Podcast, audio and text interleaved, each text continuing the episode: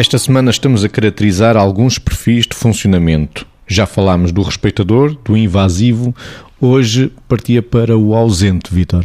Pegando na rubrica anterior, quando eu disse que na noção do espaço, o, o, invasivo no espaço que é de um, ele acha que cabe em dois, o ausente muitas vezes o que faz é o contrário. É no espaço que deveria ser dois, ele acha que uh, não tem de estar lá e, portanto, aquele espaço é só de um. Mas só de um por decisão dele, não por decisão do outro, que o outro achava, ou acharia, naquele caso em concreto, que aquele interlocutor devia estar presente.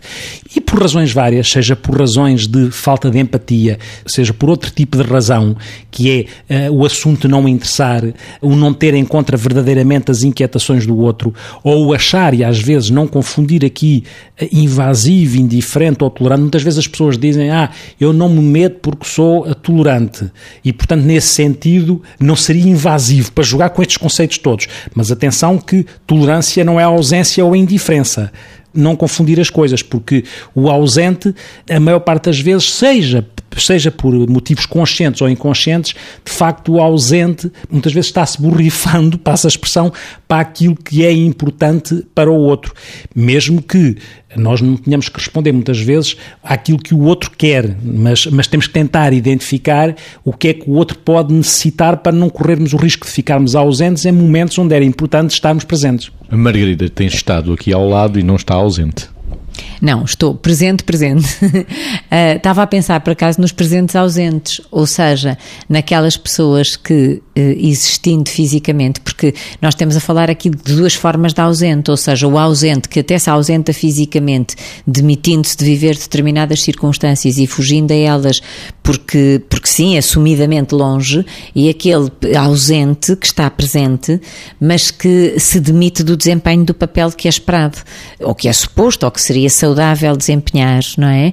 E isto remete muitas vezes para uma atitude cómoda de uma certa irresponsabilidade. Nós vemos isto. Se pensarmos, por exemplo, em algumas circunstâncias de adições ou dependências, não é nada raro que uma pessoa que, por exemplo, tem consumo de substâncias, na interação com pessoas significativas, nomeadamente no meio familiar, que fuja do seu desempenho de papel. Mas também não é nada raro nos processos educativos algumas pessoas cometerem a irresponsabilidade tanto pai como mãe, isto muito põe-se muito no casal parental, cometerem a irresponsabilidade de não intervirem na educação, eh, sobretudo em, em momentos decisionais importantes face a aspectos relevantes da vida dos filhos, para depois poderem invocar a responsabilidade do outro quando alguma coisa corre mal. Portanto, há uma ausência, isto estaríamos a falar de uma ausência por estratégia, vamos dizer assim, podendo demitir-se e culpabilizar, porque se o outro fez, e se o outro decidiu, supostamente o outro é responsável. E eu gostava de dizer